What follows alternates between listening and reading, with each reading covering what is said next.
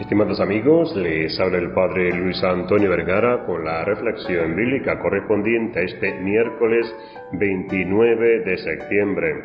El Evangelio está tomado de San Juan capítulo 1 del 47 al 51.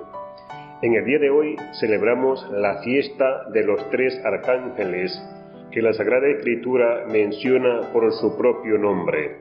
Ellos son Miguel, Gabriel y Rafael. Pero, ¿qué es un ángel? La Sagrada Escritura, en la tradición de la Iglesia, nos hace descubrir dos aspectos. Por una parte, el ángel es una criatura que está en la presencia de Dios, orientada con todo su ser hacia Dios. Los tres nombres de los arcángeles acaban con la palabra Él, que significa Dios.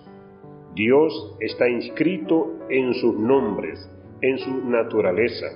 Su verdadera naturaleza es estar en Él y para Él.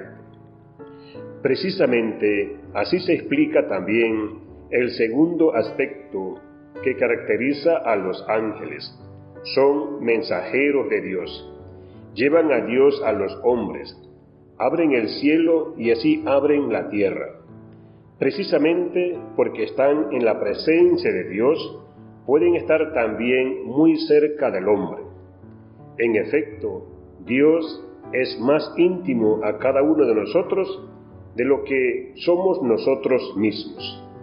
Los ángeles hablan al hombre de lo que constituye su verdadero ser, de lo que en su vida con mucha frecuencia está encubierto y sepultado.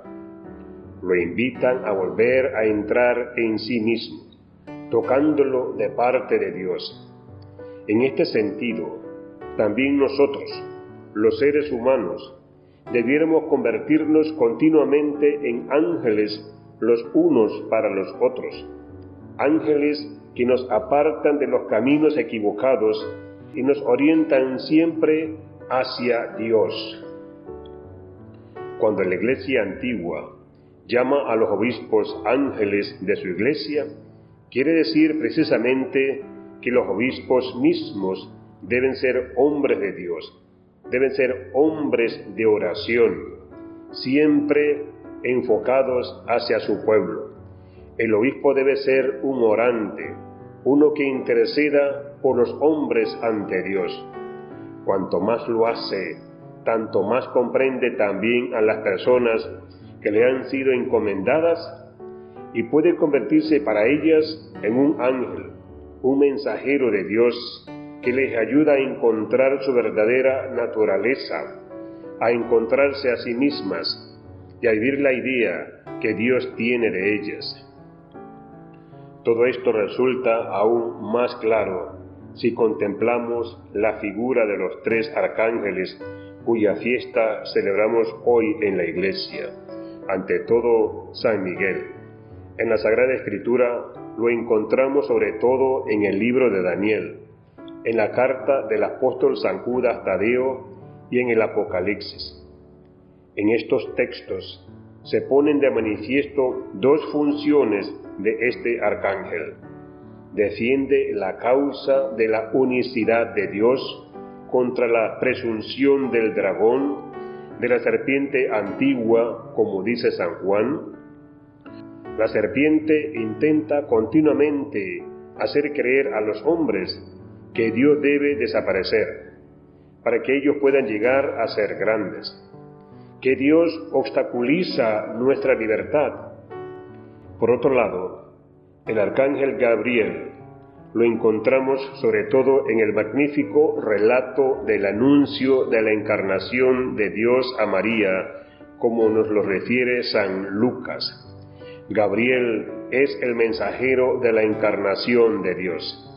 Llama a la puerta de María y a través de él Dios mismo pide a María su sí a la propuesta de convertirse en la madre del Redentor, de dar su carne humana al Verbo eterno de Dios, al Hijo de Dios. Y San Rafael se nos presenta sobre todo en el libro de Tobías, como el ángel a quien está encomendada la misión de velar y curar. Cuando Jesús envía a sus discípulos en misión, además de la tarea de anunciar el Evangelio, les encomienda siempre también la de curar. El buen samaritano, al recoger y curar a la persona herida que yacía a la vera del camino, se convierte sin palabras en un testigo de amor de Dios. Este hombre herido, necesitado de curación, somos todos nosotros. Anunciar el Evangelio significa ya de por sí curar, porque el hombre necesita sobre todo la verdad y el amor. Que Dios les bendiga a todos.